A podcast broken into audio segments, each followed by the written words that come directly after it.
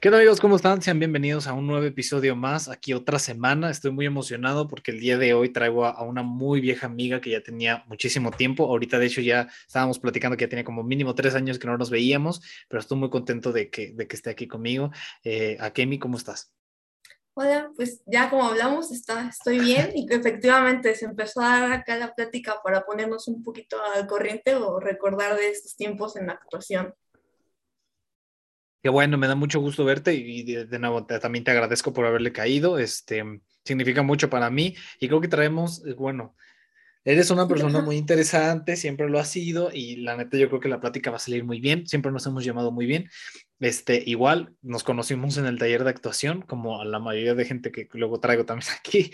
Este, nos conocimos, eh, justamente porque hicimos una obra juntos y nos tocó ser, este, si era, era Dani y esta Sandy, ¿no? De, de Vaselina. De, y, de hecho, justamente por eso fue como que empezamos a hablar y fuiste de las primeras personas que realmente como entablé una conversación allá en la actuación, porque yo entré y era bien penosa, o sea, la neta sí fue como de que, ¿a quién le hablo primero? Porque yo veía y sentía que todos ya llevaban así de años y acá súper amistad y yo como bien novata de que, ¿a quién le hablo? Y me acuerdo que la primera persona que se me acercó este, fue este Luis y, y tú, o sea, y justamente porque teníamos los ensayos, entonces contigo empecé a hablar justamente por esta parte de los ensayos.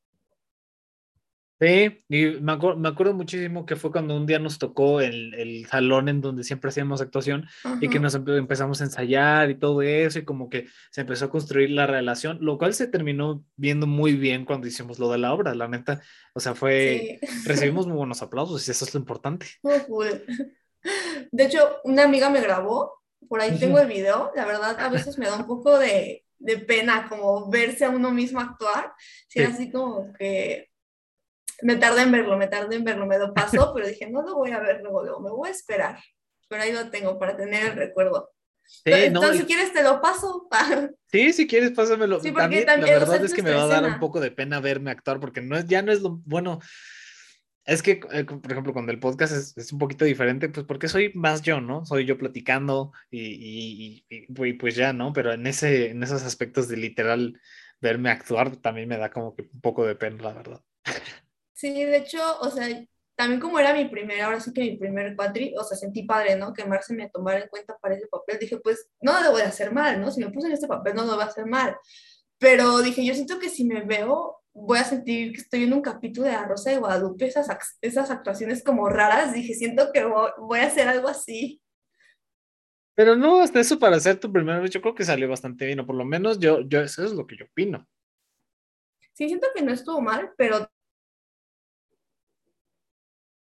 antes, este, voy a tomar actuación en línea y estábamos como iniciando esta parte de Hércules y me tocó hacer de Hades y pues mi mamá la primera vez que hice vaselina me vio y, y cuando hice esta de Hades me volvió a ver, ¿no? Entonces me dijo como de que sí mejoré o, o que me quedaba mejor este papel. Entonces dije, pues bueno.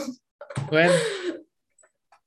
Sabias palabras de una mamá, si una mamá te lo dice, yo creo que ha de ser por algo. Es, a ver, y que, por ejemplo, ¿cómo fue toda esta experiencia? O sea, y cuando entraste a actuación, ¿ya habías tomado antes clases o fue así como de que dijiste, bueno, voy a empezar a descubrir un nuevo taller y hacer algo nuevo? No, fíjate que no había tomado antes clases, pero sí quería, justamente ya estaba yo buscando como actuación. De hecho, antes de estudiar psicología, por un momento pensé en dedicarme mejor a la carrera de actuación. Me acuerdo que, sí, me acuerdo que estaba en prepa, ¿no? Ya sabes que te hacen como esta clase o de qué orientación, ¿no? De qué quieres estudiar y si eres bueno, ¿no? Y yo ya había salido que pues psicología me gustaba y como que era buena, pero de repente último momento dije, me gustaría actuación. Y después dije, no, que mejor pruebo como hobby y empecé a buscar acá por donde yo vivo clases de actuación. Y me acuerdo que fui a un lugar que se llama la Casa de la Cultura y sí tenía el taller, pero ya estaba cerrado. Y dije, ¡ay, qué feo, qué horror! Y ya, y dije, pues ya ni modo, será en otra ocasión. Y cuando me metí a Unitec y vi la lista de talleres y vi que estaba actuación, dije, perfecto, de aquí soy, me tengo que meter sí o sí. Y ya vi que quedaban mis horarios y dije, va, y, me, y la tomé y pues me gustó mucho, entonces fue realmente la primera vez que tuve un taller de actuación, pero ya lo quería tomar desde antes. Sí, o sea, pero ¿por qué era realmente que lo querías tomar? Porque, eh, por ejemplo, en mi caso, eh, cuando yo entro al taller fue más como de tener una crisis existencial de no saber qué hacer, ni, o sea, y luego había terminado con una ex y todo, y estaba así como que en el limbo de decir, no sé ni qué onda ni qué hacer, y justamente eh, un día que estaba viendo YouTube y entrevistas y bla, bla, bla, en aquel irónico, este, dije, ah, no pues debería intentarlo, voy a buscar clases de actuación justamente en, en Unitec y fue justo cuando empezó todo eso. ¿Tú fuiste más o menos así o fue, o desde cuándo traías como que ese chip de decir, mira, podría ser? Pues no recuerdo así como el momento exacto, pero recuerdo que me empezó a llamar la atención, una, porque me parece como algo muy interesante esta habilidad de, o sea, Marce nos ha dicho, ¿no? Como tienes que ser honesto, tienes que ser sincero, pero esta habilidad de, eh, como tú eres una persona, pero puedes actuar de un personaje y después ser otro personaje totalmente diferente, como que se me hace muy padre. Y yo me acuerdo que en ese entonces, cuando estaba como buscando a lo mejor que fuera mi carrera, eh, yo me acuerdo que pensaba que era como, es que ha de estar muy padre como tener diversas historias, como vivir muchas vidas, como que era lo que se me hacía muy padre, como muy interesante mantener esa chispa.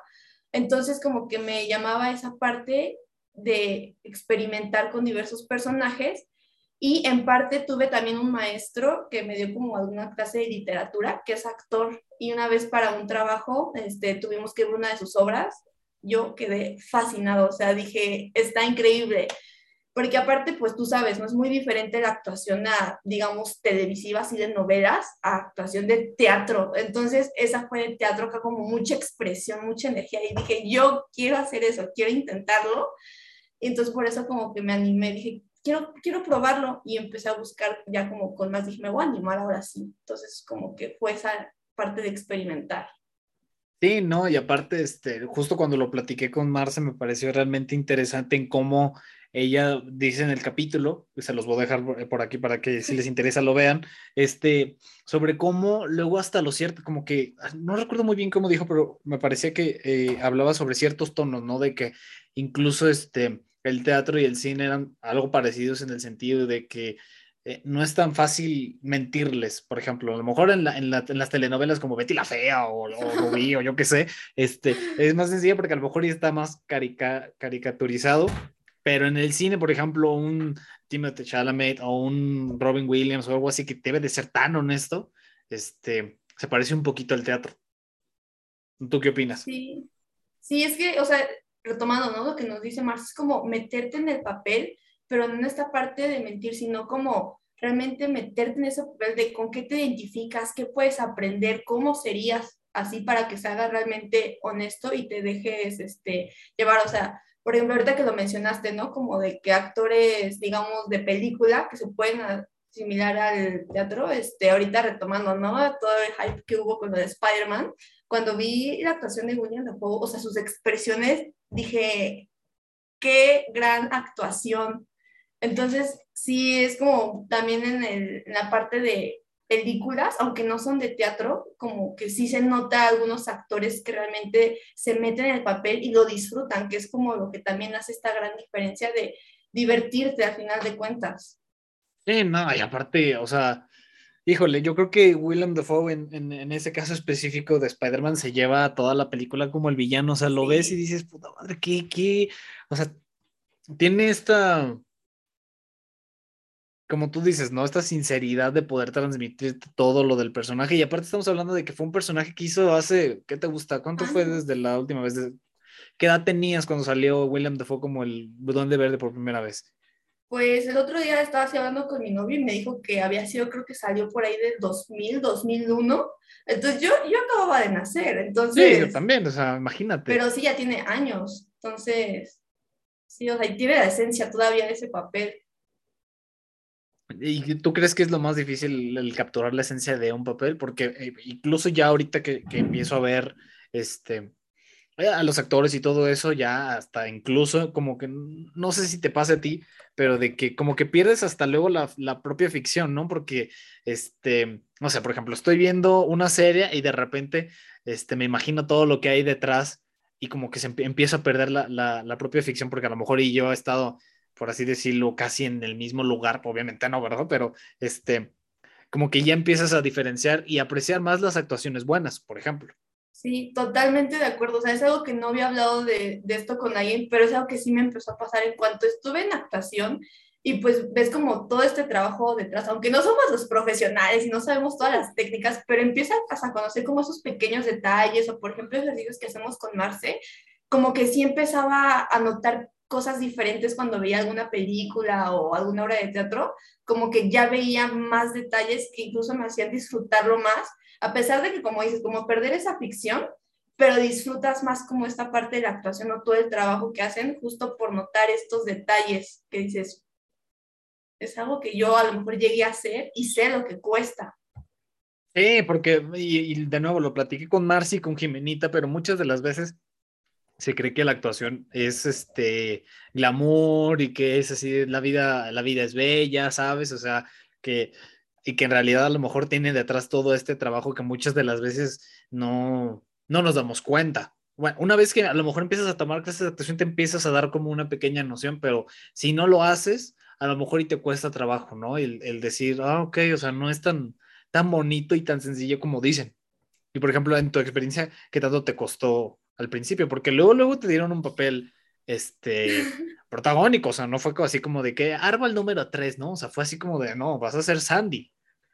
Sí, la verdad es que yo quedé asombrada, más porque también, este, yo me acuerdo que principalmente audicioné, pero para Rizo, porque yo tenía una ah. concepción mía como de que pues acá, no sé si tú te acuerdas, ¿no? Yo era bien tímida, bien seria, ¿no? Acá.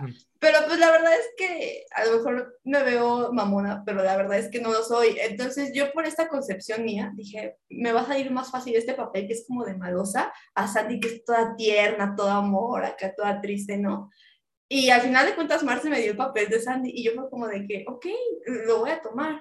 Y en cuanto, retomando la pregunta de que si me costó trabajo en general, cuando llegué la primera vez a actuación, sí me costó un poquito de trabajo porque digo, yo ya veía a los demás como que ya los sentía evolucionados, de que obviamente ya tenían otros cuatris que yo. Yo no sabía cuánto tiempo de experiencia tenían, pero sabía que tenían más que yo.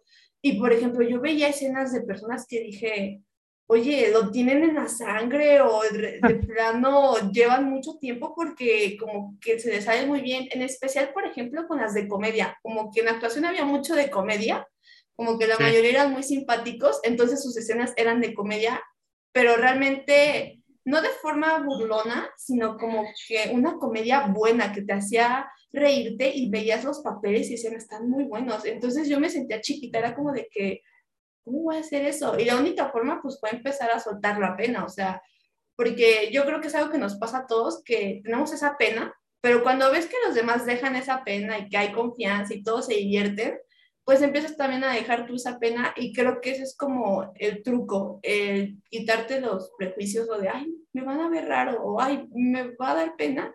Y dices, ay, pues de eso se trata. Y eso fue como que lo que me empezó a ayudar, como decir, pues... Eh. Ya, chingue su madre, sí, ya, vamos, vamos de lleno. Sí, y, algo muy bonito que me gustaba de las clases de Mars era de que siempre que no juzgara, ¿sabes? O sea, que no, no juzgo ni juzgo a los demás, como que te da esta herramienta empática porque, por ejemplo, ah, yo la verdad es que antes no era como que era el más empático, ¿verdad? Pero justamente mediante este proceso de la actuación fue como que me empecé también a desarrollar este, y desarrollar habilidades que incluso antes no tenía, ¿no? Y por ejemplo, en tu caso, tú sientes que sí hay cositas que dices, ah, mira, esta salió específicamente de, de la actuación, como por ejemplo el hablar en público, el ya estar más tranquilo en frente de una cámara.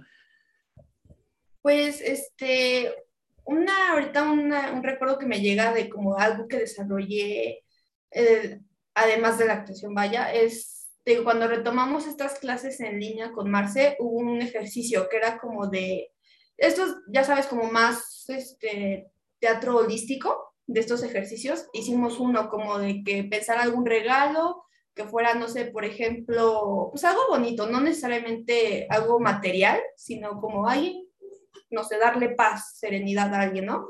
Y que nosotros se lo diéramos a la primera persona que nos cruzara por la mente. Y yo me acuerdo que en ese momento una persona me cruzó por la mente, pero ese regalo que yo tenía en mente como que dije, no, o sea, como que no siento que lo necesite, ¿no? Y ya después otra persona resultó que le dio este regalo a esta chica y empezó a desahogarse como que sí tenía acá algunos problemas, sentía mal. Y entonces como que lo que pensé, aparte de que lo, que nos dice Marce, ¿no? Como la primera idea es la buena, ¿no? Dije, si a mí me llegó esta persona primero, fue por algo. Y además también el, como relacionado al no juzgar, el que todos somos humanos, entonces, nosotros vemos la apariencia, ¿no? Por ejemplo, a lo mejor a primera vista nos vemos como rudos o muy buena onda, como que no nos ha pasado nada, pero a todas las personas nos ha pasado algo alguna vez. Entonces, como que me acuerdo que en esa clase yo salí con ese pensamiento de que no juzgar en el aspecto de que, pues todos tenemos alguna historia y somos humanos, entonces tenemos como algo y podemos ayudar a, las, a otras personas. Entonces, creo que eso es una digamos, ya más como la parte humana, pero yo creo que también me ayudó como a reforzar esta parte de hablar en público, como mencionaste, o sea, de que a lo mejor ya lo traía, pero tenía a lo mejor también un poquito de pena o inseguridad, y como que me ayudó también a, a sacar como un lado extrovertido, entonces es como de que sí me ayudó en varios aspectos, es como a lo mejor tú entras querido de que ah, voy a aprender a actuar, pero pues sales aprendiendo otras cosas que te sirven en diferentes ámbitos. Sí, es como, me imagino que has visto Karate Kid cuando Miyagi le enseña a Daniel San a, encerar y a pulir, es, vas algo así, tú piensas que vas a ir a aprender karate, en el caso de, de Daniel San, pero digo, sí, que, que vas a aprender este karate, pero eh, terminaste aprendiendo a encerar y a lavar y a pintar casas, o sea, no nada más fue el karate, en este caso la actuación, imagínate, y, y este, y está bien interesante porque, y justo también lo platiqué con Jimenita, y de que digo, de que yo creo que todas las personas mínimo deberían darse la oportunidad de entrar a uno de estos tipos de talleres, porque pues, realmente te pueden ayudar a construirte como persona y en, dado caso de que también te toque un buen profesor como la maestra Marce, que le mandamos un saludo, este, pues como que enriquece más toda tu experiencia, ¿sabes? Y como que le empiezas a agarrar un cariño muy, muy sabroso. Sí, o sea, es un taller que se disfruta mucho. Yo cuando te digo, por cuestiones de horario de escuela ya no lo podía tomar, era como que no, porque yo me acuerdo que incluso cuando entré este Unitec dije, ay, quiero tomar todos los talleres que se puedan, porque tienen una gran variedad. Entonces dije, ay, yo quiero acuarela, quiero defensa personal, quiero telas, que no sé qué.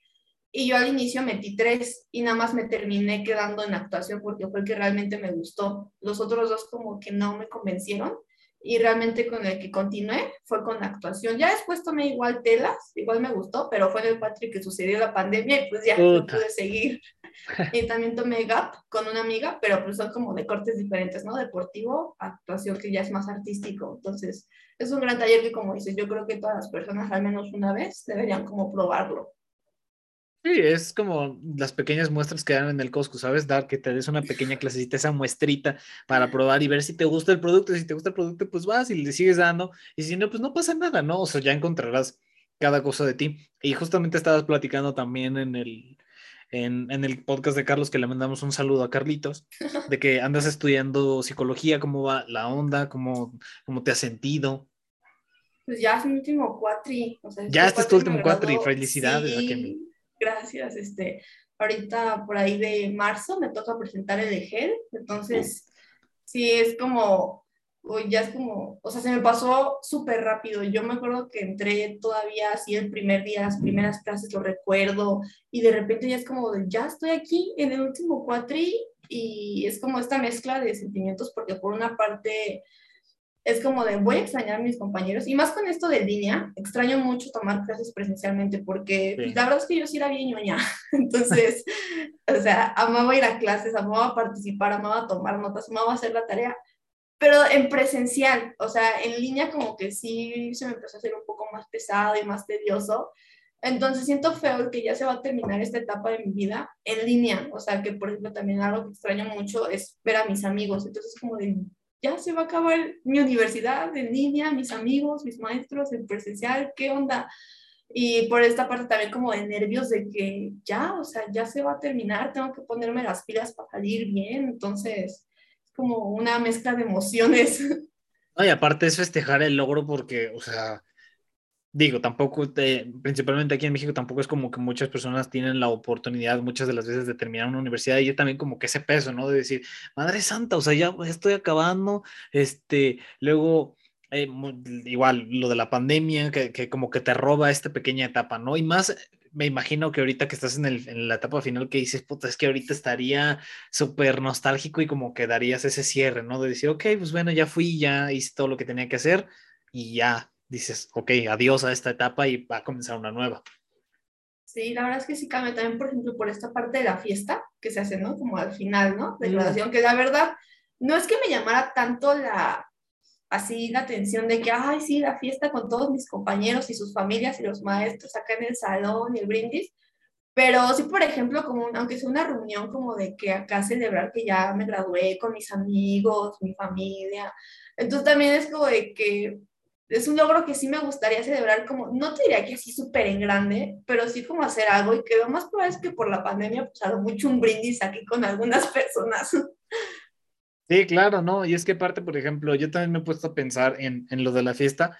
Y sí, a lo mejor dices, estar ahí con todos los compañeros y las familias y los profes, sí, pero es como, yo lo, igual, lo vuelvo a repetir, lo veo como la culminación y el cierre de decir, ok, o sea, ya se va a ir todo esto, estos 20, eh, estos 20, 21 años o la edad a la que termines ya no van a regresar, no es como que vas a, este, a volver en el tiempo y es como que disfrutarlos y dejarlos, este, que se sienten.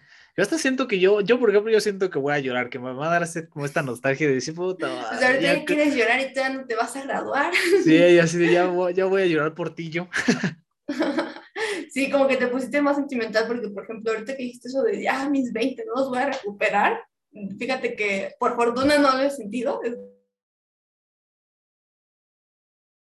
más concentrada todavía, este, es que es una parte a lo mejor como que duda, como que tiene duda en mí, como de primero sí terminarlo, como de saber qué paso elegir, ¿no? O sea, como no empezarme a alborotar desde antes, es como, a ver, primero lo primero, ¿no? con qué paso elegir ya, ahí sí ya puedo sentirme más relajada. Entonces es como 50-50 de que ya voy a terminar y otra parte es como, a ver, espérate, apenas estás iniciando el cuatri, espérate a ver qué pasa, elegir, calmada. Entonces es como que yo creo que ya cuando pase el elegir, sí va a estar de que al fin. Es una sensación de, de, alivio, ¿no? De decir, ya, se acabó. Oye, por ejemplo, platicando un poquito más de, de la psicología y todo eso, ¿qué fue lo que te atrajo? Porque, este, como que le he empezado a agarrar el gusto, o sea, no, obviamente no sé si va a estudiar psicología yo también, ¿verdad? Pero como que le he empezado a agarrar el gusto desde lo de actuación, desde lo de la empatía, no juzgar a los demás. Y personalmente también cuando empiezas como que a tomar terapia, este, como que te empieza a abrir muchas puertitas y empiezas incluso hasta a comprender mejor a las personas, a comprenderte a ti mismo, pero en específico quiero saber qué fue lo que te atrajo a ti, porque mencionaste al principio que era más de, pues, interactuación, pero también sé que soy buena en la psicología, ¿cómo fue ese proceso? Pues mira, este, te voy a comentar algo que incluso los maestros nos los dicen en clase, ¿no? O sea, como si ustedes están aquí sentados estudiando psicología, es porque tienen detrás una historia personal, a lo mejor ahí medio, pues tristona o algo que los movió a ustedes que hace que quieran ayudar a otras personas o que se interesen en este tema. Y la verdad es que sí, o sea, todos los compañeros concordamos, es como de, en efecto, los maestros le dieron al clavo. Yo al inicio, este, ya me, o sea, también tiene un, toque chistoso esta historia, la verdad, muy absurdo. Este, no sé si has visto Un Viernes de Locos, yo creo que sí. Sí, lo más seguro. Cuando está la hija, se me fue el nombre, Lindsay Lohan toma el cuerpo de la mamá y se hace psicóloga. y yo la vi y dije, estaba chiquita, no sabía ni bien de qué iba la psicología, pero dije, oye, como que ese trabajo se ve interesante, ¿no? Como atender tu consultorio, preguntar a las personas que cómo están, dije, y desde ahí como que se me quedó la, la espinita, ¿no?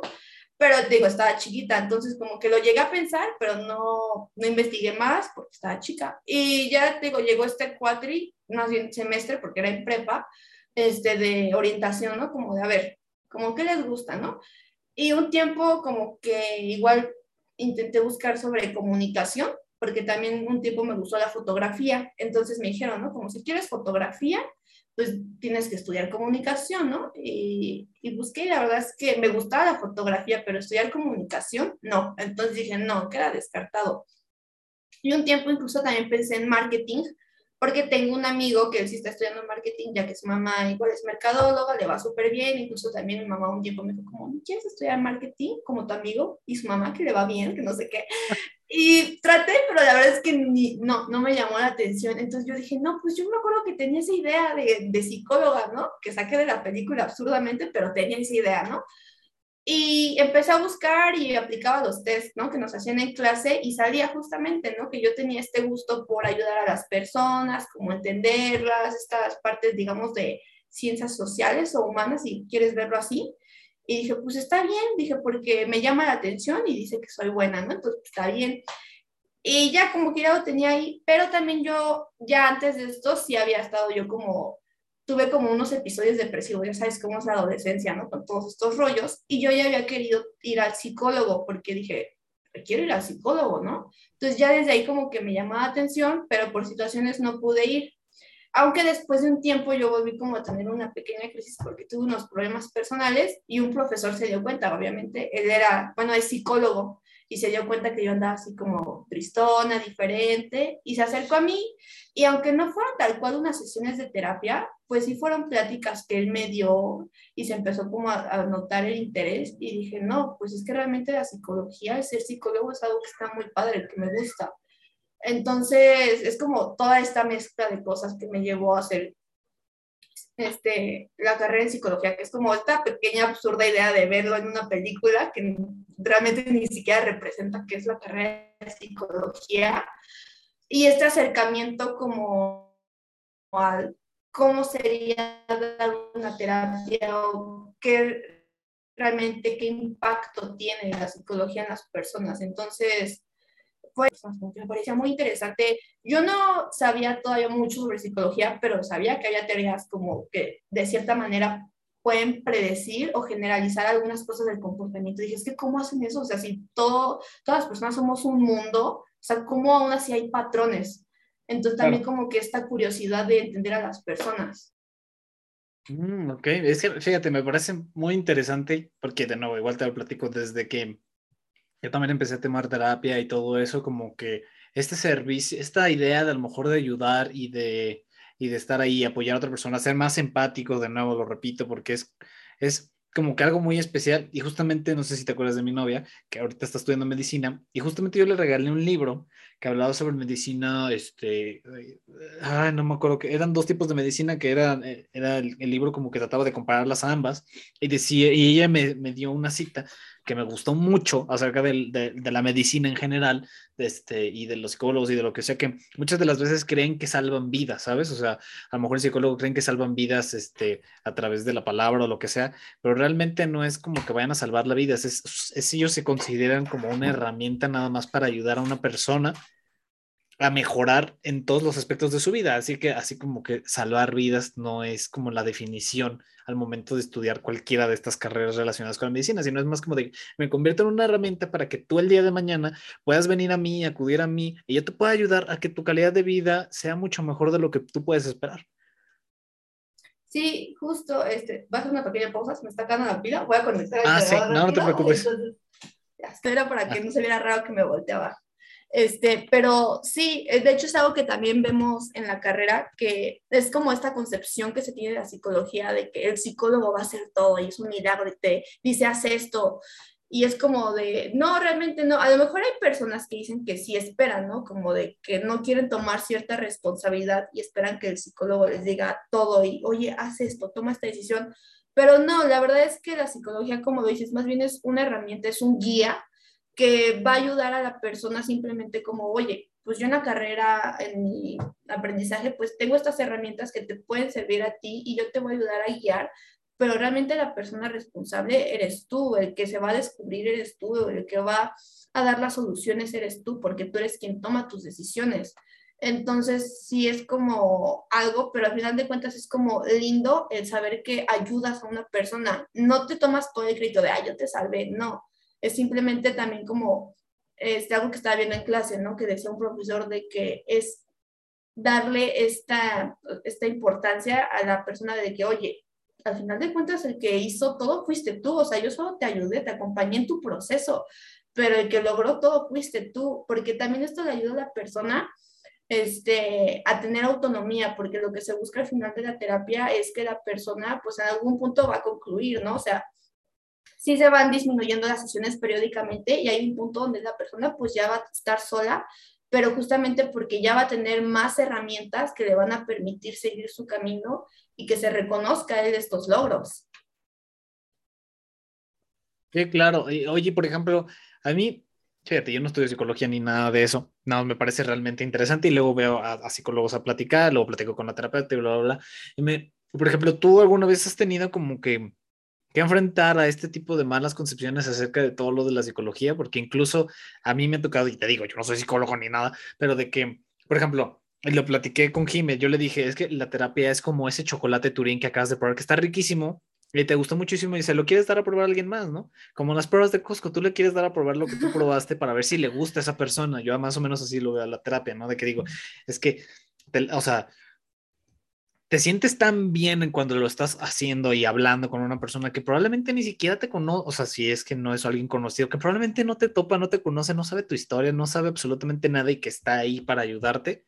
Este, que incluso me ha tocado gente que o los dicen los loqueros, o este, dicen que, este, que cómo es posible de que eh, nada más, este, por ejemplo, estás en una sesión y pues los psicólogos te tienen que escuchar, ¿no? Porque ese es el chiste también, de que tú hables y que él te escuche y dice, no, es que cómo puede ser posible que nada más se quede ahí diciéndote, ah, sí, que no sé qué tanto, pues, ¿a ti qué te ha pasado en ese aspecto? Sí, o sea, un buen de cosas, como dices, y es un buen punto que tocas porque es algo que se tiene que hablar, justamente estos prejuicios que hay porque en general, ¿no? Hay una, por fortuna ya no, o sea, como que es algo que se ha visto este cambio en los jóvenes que se animan a ir a terapia, pero aún así hay una gran parte de la población que dice como, no hombre, ¿para qué voy al psicólogo? ¿Qué le saben? ¿No? O sea, entonces es como esa parte, ¿no? Primera, que hay una gran parte de la población que ni siquiera se va a animar a asistir a terapia, ¿no? Y luego pone aparte personas que se animan, pero tienen una mala experiencia, porque si bien la psicología es buena, yo te digo, me encanta, pues hay casos de psicólogos que no son buenos, o sea, entonces también hay que tener cuidado con eso, ¿no? De que asistir a un psicólogo que realmente sea bueno, en primera de que esté capacitado para dar terapia, porque aunque tú estudies la carrera de psicología, no puedes dar terapia luego, luego, tienes que especializarte. Y luego la segunda es que te sientas cómodo con ese psicólogo, porque yo, por ejemplo, también estoy asistiendo a terapia, pero primero fui con un psicólogo y no me sentí cómoda. Y ya después encontré a mi psicóloga, que es con la que estoy actualmente, y me sentí cómoda. Y me ha tocado historias de repente que escucho, ¿no? no, es que yo fui al psicólogo y mi psicólogo no me gustó porque o sentí que no me puso atención. O como que justamente lo que dices, ¿no? De que nada más este, me escuchaba. Y ya con esa idea se cierran en lugar de seguir como buscando. Y también, por ejemplo, me tocó escuchar a alguien que una vez me dijo, o sea, porque era una persona que era cercana a mí y yo le dije como, oye, pues deberías ir a, o sea, terapia, está bien, o sea, en buena onda, ¿no? Porque yo veía que la verdad le sería de ayuda. y, y me decía de, no, o sea, como casi, casi de, ¿por qué me dices eso a mí? O sea, mi familia no está loca yo estoy bien, este, además, ¿qué le voy a andar contando a un psicólogo? Este, una persona problemas, que ni conozco. Sí. Ajá, una persona que ni conozco. Y yo es que, no, o sea, tienes muchos errores en cuanto a concepción de lo que es ir a terapia, o sea, no es como de que tengas que estar mal, que estés loco, estas etiquetas que se ponen, ¿no? De es que si vas al psicólogo es porque estás loco. Y es como de que no también va de la mano como esta idea mm, que se tiene no solo del psicólogo o de la psicoterapia, sino de la salud mental, de los trastornos que hay, es como también estos estigmas que hay. Sí, claro, ¿no? Y aparte, este, ahorita que mencionaste eso de que pues puedes ir a buscar otro psicólogo si no te sientes cómodo, es como esta gente que, que dice, ok, voy a leer un libro, ¿no? Y se compra un libro nuevo y lo leen y no les gustó y se forzan a querer seguir leyendo ese libro y es como de, bueno, no necesariamente tienes que seguirlo leyendo, o sea, si a lo mejor lo leíste, no te enganchó, leíste otra segunda oportunidad y nomás no, pues puedes cambiar perfectamente de leer ese libro a otro libro que a lo mejor sí te enganche y que sea algo incluso importante para ti. Y justo hice esa analogía ahorita que mencionaste de los psicólogos, porque no es como que te vayas a casar con un psicólogo toda la vida. Yo creo que también eso muchas de las veces es una mala concepción que se tiene de que es que si escojo un psicólogo, ese psicólogo hace para mí toda la vida y siempre va a saber todo y pues realmente hay veces que no, ¿no? Sí, justo como que todos psicólogos son iguales, ¿no? De que ah, yo ya fui con este y no me gustó, de seguro los demás son también terribles. Y también algo que me he dado cuenta que, incluso, o sea, es algo común porque yo antes de estar en la carrera era algo que desconocía. Y gracias ahora que estoy en la carrera es que sé que hay diversos modelos de psicoterapia. Entonces, yo con personas que sé que van a psicoterapia, luego les pregunto como, oye, ¿y qué modelo es tu psicoterapeuta? Y no saben.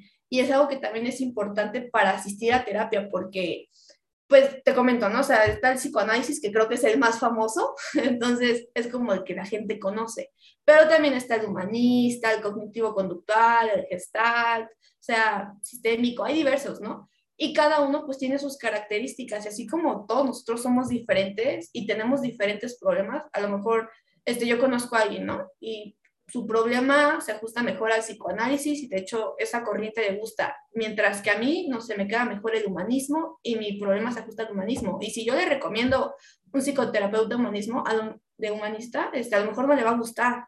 Entonces creo que también es algo como que impide luego el que las personas tomen psicoterapia, el que pues no saben tanto como de que, que hay diversos modelos y que a lo mejor a alguno le va a gustar y otro no. Sí, no, y aparte, este, por ejemplo, platicando un poquito más sobre igual las estas malas concepciones que se tienen alrededor, ¿tú a qué crees que se deba? ¿Crees que es realmente por un problema en el sistema como tal educativo? ¿Crees que es algo más cultural, algo más generacional? ¿O es de que simplemente, a lo mejor la gente luego, de vez en cuando hay veces que están desinformados, ¿no? E incluso en Washington tiene una cita en la que cuando no lees el periódico estás, este, no estás informado, cuando lees el periódico estás desinformado, ¿no? Entonces, ¿cuándo es este, eh, la realidad de la verdad? Cuando, este, por ejemplo, si te dicen noticias sobre que salen de psicólogos y todo eso, pues muchas de las veces es sensacionalismo lo que luego se ve. Y por eso yo creo que hay veces que también se crea estas como apariencias engañosas, pero yo quiero saber qué es lo que tú piensas, porque pues, realmente tú estás dentro de, pues, de las líneas frontales, ¿no? O sea, ya estás a punto de graduarte, tú ya tienes más conocimiento acerca de todo eso. Pues es que yo, yo, creo que son varias cosas, ¿no? En parte, como lo dices, desinformación, como lo comentábamos hace rato, ¿no? De que realmente no saben ni de qué realmente una psicoterapia o la salud mental, los trastornos, pero también, por ejemplo, la mala práctica, o sea, porque de repente incluso profesores, ¿no? Nos cuentan casos que han escuchado de otras personas y dices, esta persona, ¿por qué está dando terapia? O sea, no está capacitado y esto va generando justamente también esta desinformación. Y yo creo que también está en parte lo generacional, que es algo que te decía, ¿no? Cómo se ve este fenómeno de que personas mayores, pues le tiran, ¿no? A la psicología de, ay, ya viste que fue a terapia, está bien loco, que no sé qué, y ahorita se ve este cambio de que, oye, fui a terapia, te cuento lo que me contó mi psicóloga. Entonces, creo que es una mezcla de todo. Y porque, por ejemplo, también me, me llegó a pasar con mi abuelita, que ella pues ya está grande, entonces de repente como que no le gustaba la psicoterapia y justamente lo que comentabas, ¿no? El loquero o algo así decía, y lo empezó a cuidar porque yo estudio psicología y de repente se le salía esa palabra y era como, ay, perdón, tú eres psicóloga y dicen aquí el loquero. Entonces como que también eso, a lo mejor el tener a alguien cercano que cuente su experiencia, no que estudie psicología, sino que a lo mejor cuente la experiencia de, oye, pues yo fíjate que fue psicólogo por X o Y razón y me ayudó.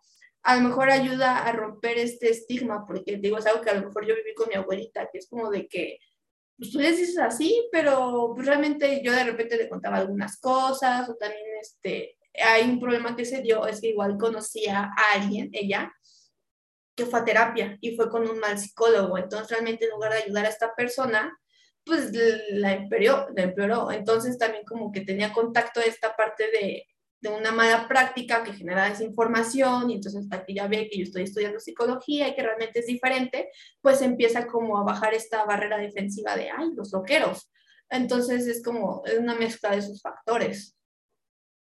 Sí, totalmente. No, y aparte el platicar principalmente igual con los abuelitos, luego a veces que los papás también, el platicarles de estas ideas y de cómo se va moviendo la tendencia social, todo este tipo de cosas como que empiezan a crear conflictos, pero pues al fin y al cabo es, es el viaje personal y es, es el proceso de cada uno, ¿no? O sea, realmente nunca puedes forzar a alguien a, a que lo tome la, que tome la terapia como algo bueno, incluso si tiene también una mala experiencia por ejemplo, ahorita que comentabas de, sobre los malos psicólogos y todo eso, ¿tienes algunos como puntos en los que la gente pueda saber, oye, quiero buscar un psicólogo, ¿cómo es? ¿Qué, ¿Qué es lo que yo debo de saber antes de buscar a un buen psicólogo? Ok, pues sí, mira, en primero creo que lo que te comentaba, que estén certificados para dar psicoterapia, este, de preferencia, pues que tengan, no sé, su, no, no título tal cual de la carrera, porque te comento, el que salgas de la carrera no es que puedas dar terapia, pero pues a lo mejor este diploma, sus certificados de que se especializó en la parte clínica, y si no consultarle como de, ok, no lo veo, pero lo tienes, o sea, si realmente estás este, especializado en esto, esto creo que es la primera. Eh, la segunda sería, esta es un poco más, ya hasta que vas a terapia, creo que algo importante es el encuadre, que el psicoterapeuta te tiene que decir en qué enfoque está, que es lo que te comentaba, que te diga, no, pues yo soy psicoanalista, lo trabajo de esta manera, se va a seguir así, o sea, que te explique bien todo el proceso. Creo que esa es una parte. También, este, como mencionas, el que sea empático y el que no te juzgue, porque luego hay psicólogos que son algunos casos que de repente comentan en clase de malas prácticas, que tú puedes tener X o Y creencias, religión, lo que tú quieras, pero si se las quieres este, meter al paciente, porque decía, ¿no? Por ejemplo, un día estábamos comentando en clases justamente este tema de malas prácticas y había de repente comentarios de que experiencias en que un santero, ¿no? Era psicólogo y decía, no, es que tú estás mal y te tienes que hacer una limpia y haces esta, este ritual y es como de, oye, el que sea santero está bien, es tu religión y es respetable. Lo que está mal es que ya le quieras meter esta creencia a esta persona. O, por ejemplo, personas que decían de, no, es que es el castigo de Dios y te toca sufrir. Es como de, oye, sal de ahí. ¿eh? Entonces, también que un psicólogo te quiera meter creencias, digo, no necesariamente de religión, pero que a fuerzas, este, eso también es como algo a tomar en cuenta. También eh, el que hable mucho de ellos, Digo, esto depende del enfoque, porque hay enfoques donde sí es bueno, donde te cuentan como algún ejemplo de que, oye, este, pues fíjate que esto que me estás contando una vez también me pasó a mí, te cuento lo que hice o cómo me sentí, sí puede ayudar. De hecho, el profesor nos comenta que esto se llama como ponerlo al servicio del paciente, o sea, que si te va a contar algo, que realmente sea de ayuda al paciente, porque también un caso que de repente contaron es que una persona asistió a terapia y el psicoterapeuta se empezó a desahogar con esa persona. Entonces, en lugar de empezar a darle terapia, más bien el paciente terminó escuchando al psicólogo. Entonces, creo que son como esos puntos que se me vienen primero a la mente, como el primero, que sea alguien certificado. Segunda, que realmente sea empático, que escuche, pero digo, esto también depende del modelo. No hay modelos donde la persona da más retroalimentación o el psicólogo no habla tanto. Entonces, eso depende al final de cuentas es que se sientan cómodos, este, también el que sea alguien que no le vaya a meter sus creencias y pues que al final de cuentas se preocupe por el paciente, justamente que todo lo que haga esté al servicio del paciente. Creo que es como entre las principales cosas que se me Son los puntos básicos que dices, oye, tienes que mínimo saberlo y sabes que es lo, lo peor muchas de las veces es que cuando vas al psicólogo ni siquiera tienes esta información, o sea, ni siquiera sabes que si sales, aunque tengas tu título, no puedes dar terapia o que tienes que ver los modelos de, eh, que mencionaste, ¿no? Acerca de este, el psicoanalista, el modelo este, conductual cognitivo, ¿sí lo dije bien? Sí, cognitivo conductual. Sí. Bueno. Bueno, al revés, pero es lo mismo. Sí, sí, conductual. No, y oye, ahorita que mencionaste también sobre lo de la religión, te quería preguntar, ¿cómo este, empiezas a ver todo esto ¿no? de, de, la religión desde el punto de vista de la psicología, ¿no? Porque ya que, bueno, esto es lo que yo en específico creo, ¿no? Ya que empiezas a, a, a aprender a deconstruir, por, por, alguna forma llamarla a la persona, a lo mejor sus creencias, puede que estés de acuerdo o no estés de acuerdo, eso no es lo que importa, ¿no? Y mucho menos es imponerlo de las, este, lo, tus creencias sobre la otra persona, pero cómo te ha sido este proceso, ¿sabes? De decir, a lo mejor tú puedes ser de una religión u otra, pero este cómo se ve desde ese punto de vista las religiones, porque me da mucha curiosidad. O sea, ¿sí se ve como tal o es algo como de que mejor no lo tocamos y lo dejamos como que fuera?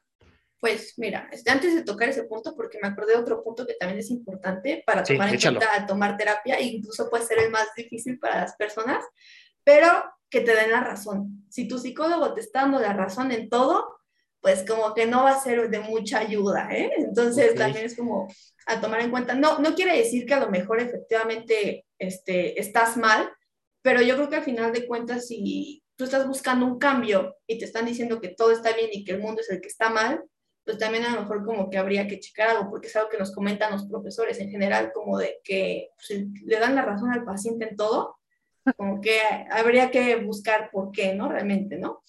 Y retomando lo de la religión, eh, pues hay muchas maneras, o sea, no tiene que verse como algo malo. De hecho, hay un profesor que incluso nos dijo que a veces la religión, incluso tomar esta fe de la persona, puede ser de ayuda.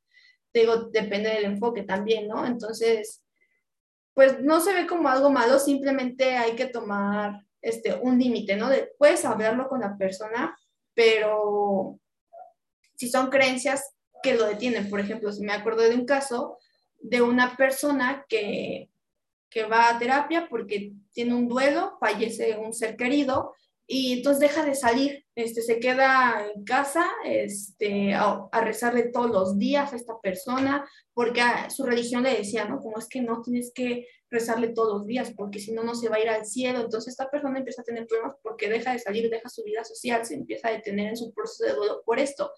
Y lo que nos comenta el profesor es que en lugar de decirle, no, es que tu religión está mal, este, déjala, o sea, en lugar de atacar la religión, dice, oye, ¿sabes qué? Pues el profesor cuenta que creo que un tiempo fue monaguillo, entonces incluso esto le sirvió de ayuda. Como de, oye, yo recuerdo que pues a una persona, por ejemplo, puedes ir a rezarle pues a la iglesia o a lo mejor nada más en la noche un rato, un rosario, algo, no es necesario como de que todos los días a la misma hora sin salir de casa, entonces la paciente como que se empieza ya a cuestionar esta parte como de que, ok, entonces el profesor le dice como, puedes ir a consultarlo con tu, con tu iglesia, con tu padre, que te diga. Y entonces efectivamente va esta persona, le pregunta al padre y el padre dice que sí, que no es necesario lo que está haciendo ella de que hace todos los días sin salir, que lo pueda hacer este, pues una vez a la semana o cuando vaya a misa. Y entonces ya empieza a ayudar a esta persona. Entonces digo, no, no se ve como algo malo la religión, es algo que se puede abordar, obviamente siempre con respeto. Es lo que te digo, hay que tener cuidado si tú tienes otras creencias que a lo mejor no empatan con lo de otra persona y te molesta, tú como psicólogo puedes decir, oye, pues esto ya va a afectar el proceso de psicoterapia, te refiero con otra persona.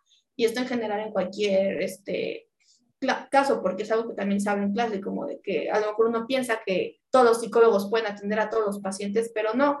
Habrá casos que, como te comenta, quedan mejor con otro modelo o tú te sientes incómodo porque de alguna forma pues chocas con ese paciente con algo.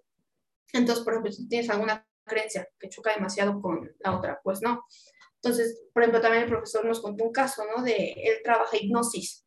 Entonces, este, había una paciente que como que no quería hacerlo porque decía que eso era del diablo y que no sé qué. Entonces llegan a un acuerdo que le dice, mira, ¿sabes qué? Si tú te sientes cómoda, puedes traer este, como un tipo de padre, porque no, me, no recuerdo qué religión era. Entonces tú puedes traer al padre, si te sientes cómodo que el padre esté viendo aquí la sesión y supervise que esto no es nada malo, pues adelante. Y así fue. Entonces fue una sesión acompañada del padre, por decirlo así, y supervisando que no fuera algo del diablo. Entonces es algo que puede ayudar a veces es como ser flexible y no es necesariamente algo que sea como malo.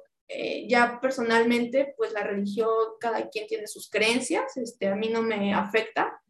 Entonces es parte de, ser profesional como si ves que algo, digamos, este, de su religión de la persona está siendo una dificultad para el proceso, abordarlo de alguna forma, pero a lo mejor más con la creencia cognitiva que tengan, a realmente atacar a la religión que tengan. Es como manejarlo con respeto totalmente y tener una apertura, que creo que es algo indispensable para esta carrera, como de tener una mente muy abierta, o sea, porque te puede llegar cualquier tipo de caso, persona con cualquier tipo de creencia y tienes que estar abierto a, a escucharlo.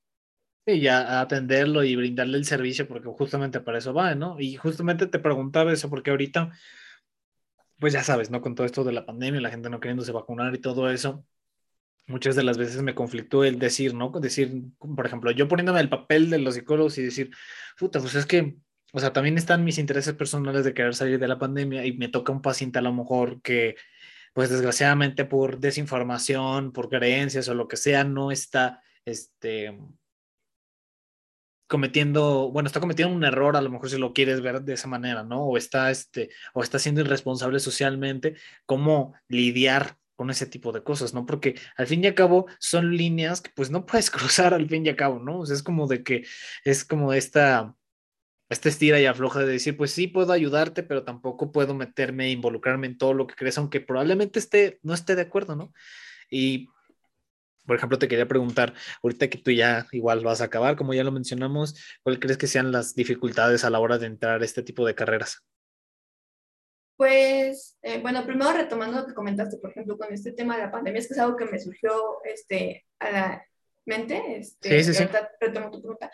Por ejemplo, en este caso, ¿no? De que te llega un paciente, de que es antivacunas, hay, pues, se me ocurrieron dos cosas, ¿no? O sea, por ejemplo, una, este, tú como este, psicólogo puedes darle un reglamento de que, oye, pues yo no quiero poner en peligro la salud de mi familia, de mis personas, entonces si no estás vacunado, mínimo el cubrebocas, ¿no? Traerlo a la distancia y que lo respete. Y si tú ves que no lo respeta o de plano te incomoda el que no esté vacunado, tienes el derecho de decirle, oye, pues estas son las reglas, si quieres tomar terapia conmigo, tienes que seguirlo, si no, adelante, y lo refieres. Y la otra también es como, no siempre a lo mejor van a salir estos dilemas, por decirlos morales o éticos, porque también es algo que a lo mejor lo hablan en la, en la terapia, ¿no? A lo mejor yo puedo estar con un paciente que es antivacunas y yo no lo sé, porque no lo ha mencionado en la terapia. Entonces también es como esta parte de que a lo mejor hay cosas que no conoces del paciente que a lo mejor podrían chocar contigo, pero al final de cuentas no salen en la terapia o no son algo que se requiera de hablar, pues tampoco se toca. Entonces es como, es también esta parte. Y lo que me preguntabas eh, es como qué dificultades hay ante la carrera o cómo sí porque eh, igual de nuevo con las este, las malas concepciones de lo que hay muchas de las veces pues dice psicólogo eh, podría ser una carrera básica general sabes que tienes muchos rubros donde te puedes meter bla bla bla ya sabes todas estas ideas pero realmente uno nunca sabe la dificultad de la carrera hasta que está dentro de, pues yo te preguntaba, oye, ¿cuáles son las dificultades que a lo mejor tú te llegaste a encontrar que dijiste, mm, estas no me las esperaba? Yo creo que mucha creatividad. O sea, personalmente me considero una persona creativa. Okay. Pero se requiere creatividad porque justamente para hacer hipótesis de lo que le puede estar afectando al paciente o de dónde está la raíz de su problema, o sea, tienes que tener una creatividad, porque a veces, este, pues te puedes dar unas hipótesis bien locas, ¿no? O sea, que tú de repente dices, ah, caray, ¿no? O sea, entonces es como una creatividad y un análisis, o sea, justamente te menciono, esto en cuanto a la parte clínica, ¿no? Porque como comentabas, hay diversas ramas. Entonces, cuando lo he visto en la parte clínica, es esto de creatividad para analizar el caso, este, y qué se te ocurre que puede ser la raíz de esto, ¿no? Y además una solución, o sea, de hecho creo que a veces, no sé si es justamente porque soy aprendiz y realmente aún estoy aprendiendo como las técnicas de clínica, este, es algo que se me dificulta, como, ok, ya sé cuál es el problema, a lo mejor por dónde puede ir este, la raíz del problema, pero ahora, ¿cómo lo soluciono? ¿no? O sea, ¿qué creatividad tienes? Y también para analizar textos, o sea, como realmente son de casos, luego el analizar textos es como, te dicen, tienes que entrar con amor a la lectura porque lees mucho, y sí, pero no te dicen esta parte de que, y con creatividad, y análisis porque son realmente a lo mejor de casos. Entonces también de repente en clase me doy cuenta que es algo que le cuesta a mis compañeros, como de el análisis o creatividad para algunos casos. Creo que es algo que se me viene a la mente que puede ser como dificultad en cuanto a la carrera de psicología. Sí, algo que realmente no, no, no esperas, porque igual ahorita que me dijiste es que tienes que ser creativo y así, de ah, chinga, poco tienes que ser creativo? sí, está, está, está muy interesante. Y por ejemplo, yo hoy justamente que tuve sesión con la psicóloga, y ya que está todo ahí acostado, este, durante, bueno, después de que me puse lo de la vacuna que te platiqué antes de, de, grabar, este, me había puesto como que a pensar y mm, me llegó como esta pequeña conclusión de decir es que realmente la psicología no es más que la persona haciéndote ver o, haciendo, o tratando de crearte las, las preguntas este, difíciles o, o, correctas o las que no estás dispuesta a preguntarte, ¿no? Porque, por ejemplo, empezamos a platicar, bla, bla, bla, me empezó a hacer una pregunta de aquí, y luego otra de acá, y luego otra de acá, y yo sí de, pero ¿a dónde quiere ir con todo esto, no? Y ya después es cuando me suelta la, la, la, la, este, la buena pregunta y es así de, ah, cabrón, no sabía que estabas conectando esto, esto, esto, esto y el otro. y yo solito, y yo solito me respondí, ¿no? O sea, justo cuando me dijo, ¿y tú qué piensas acerca de esto? Y yo decía, no, bla, bla, bla, bla. Y cuando me escuché decirlo, dije, madre santa, o sea, él no está aquí para decirme qué hacer con mi vida o qué no hacer con mi vida, nada más me está brindando esas preguntas que a lo mejor, y la neta, yo me estoy haciendo pendejo para no escucharlas, y este, y y, una vez que las tienes, es como el elefante rosa, ya que las tienes, ya no lo, no puedes dejar de ver, o sea, ya que está ahí y, y como que te forza a querer solucionarlo y, y ya que lo soluciones, pues creces como persona, ¿no? Justo lo que comentábamos como hace rato, y que realmente el psicoterapeuta es más como un guía y esta capacidad que mencionas de conectar todo, o sea, también es algo que de repente a lo mejor tu paciente te dice algo, ¿no? y de repente te dice otra cosa y de alguna forma tienes que tenerlo en mente sin dejar de escucharlo para poder conectar todo y justamente como dices, saber qué preguntas hacer, porque tú puedes decir una mala pregunta y a lo mejor ya se te cae el hilo de la conversación o se empieza a desviar por otro lado y es como justamente saber qué preguntas hacer. Sí, no, o sea, definitivamente yo creo que eso es este la maravilla y, la magia que, que hay dentro de, pues de la psicología. Al fin y al cabo es una carrera que no cualquiera este, estudia, también tiene sus dificultades, me imagino, no es fácil también lidiar con la gente, luego la gente es muy complicada, ya, sí, de por sí luego uno es complicado, ¿no? O sea, que dices, puta madre, me caigo bien gordo a veces, ¿no? Imagínate decir, me caigo yo gordo y luego tengo que también lidiar, bueno, no lidiar, pero ayudar a otras personas que se caen gordos a ellos a sí mismos y ayudarlos a que, pues, no, o sea, no te tienes por qué caer gordo la mayoría del tiempo, ¿no? Y ya ahorita cerrando un poquito más acerca de este ese tema de la psicología y de la actuación. Y ahorita que viene para ti, ya sabemos que viene lo de este, pues bueno, lo del final de la carrera. Muchas felicidades, Mia Kemi. Este, bien merecido. Eres una tipaza, me caes muy bien. Pero aparte de eso, ¿qué más viene? ¿Tienes algunos proyectos en mente? Pues antes de comentarte mis proyectos en mente, déjame acomodo tantito un perrito, es que aquí sacando el tema, tengo cinco perros, uno de ellos ya ah. está viejito, entonces no se puede mover y ya está chillando, entonces tengo que cambiarlo de posición y ah, sí, te no, cuento. No, no, te preocupes, le ponemos pausa y ahorita retomamos. Se viene. Sí. Pues realmente no, no es como que se venga mucho porque, bueno, sí, ¿no? El inicio de mi vida laboral, mi vida adulta, se puede decir, este, pero como te digo, ahorita lo estoy tomando o tratando de verlo como pequeños pasos, ¿no? De ahorita, por lo pronto, pues pasar el gel, ¿no? me gustaría titularme por medio del gel, entonces es como pasar el gel, titularme, terminar la carrera para ya cerrar bien esto. Y este, yo ahorita, pues ya inicio mi vida Godín, este, voy a estar trabajando en la organizacional, aunque me gusta la clínica, pues primero voy a estar en la parte organizacional. De hecho, es algo que yo al inicio, la verdad, le hacía el feito. O sea, era como de, no, pura clínica, no voy a estar en organizacional, no me gusta organizacional.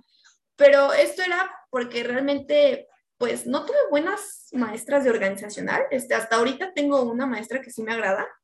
Entonces, cuando yo llevaba materias de este corte organizacional, pues no lo disfrutaba. Entonces yo dije, debe ser muy tedioso. Eh, y, ahorita que inicié, bueno, ya voy a terminar mi servicio social, pero este, yo hago mi servicio social en una empresa, estoy en la parte de recursos humanos, entonces estoy en la parte organizacional, y entonces empiezo a ver que no es realmente como me lo pintaban en mis clases, y le empiezo a agarrar el gusto, entonces como de que, ok, entonces ahorita voy a estar trabajando en la parte organizacional, y también me gustaría como continuar especializándome en cuanto a clínica, pero antes como estoy ahorita en organizacional, me gustaría tomar algunos cursos que me ayuden a mejorar mi conocimiento y desempeño en cuanto a selección y reclutamiento, que es en el área donde estoy. Entonces yo creo que por lo pronto, estos son como los planes, ¿no? Pasar el GEN, titularme, voy a estar trabajando en la organizacional y seguir especializándome tanto en clínica como en organizacional. Muy bien, Akemi, me parece perfecto. Ya sabes que te mando un fuerte abrazo este, muchas felicidades de nuevo por ese trabajo. Si quieres, lo dejamos también para una segunda parte y ya que hayas pasado un poquito más sobre el, el, el, entorno organizacional, estaría padre que viniéramos para platicar este, de nuevo y ver qué cosas sí se parecen a lo mejor en la práctica y en la teoría no. Y, este, y si tienes en algún momento otro proyecto, lo que sea, bienvenida, estás dos, tres, cuatro, los capítulos que quieras para poder venir a, a platicar.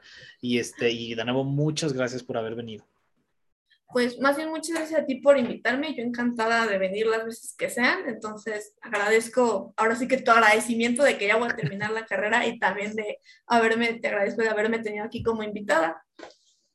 No, muchas gracias a ti. Y para todos los que escucharon este podcast, les agradecemos muchísimo. Si llegaste hasta el final, eres un campeón. Muchas gracias. Este, los clips van a estar rodando por todas las redes sociales. Este, esto va a estar en YouTube y en Spotify, en Apple Podcast y también en Google Podcast, por si tienes una de esas plataformas y se puede escuchar al Sams, pues va, adelante. Este, de nuevo, mi queridísima Kemi, muchas gracias. Y este, si pueden, gente, este, en Spotify ya puedes poner cinco estrellas a los podcasts. Si te parece un buen podcast, por favor, poner este, ponlo, te lo aprecio muchísimo. Y este, pues nada, nos vemos en el siguiente episodio.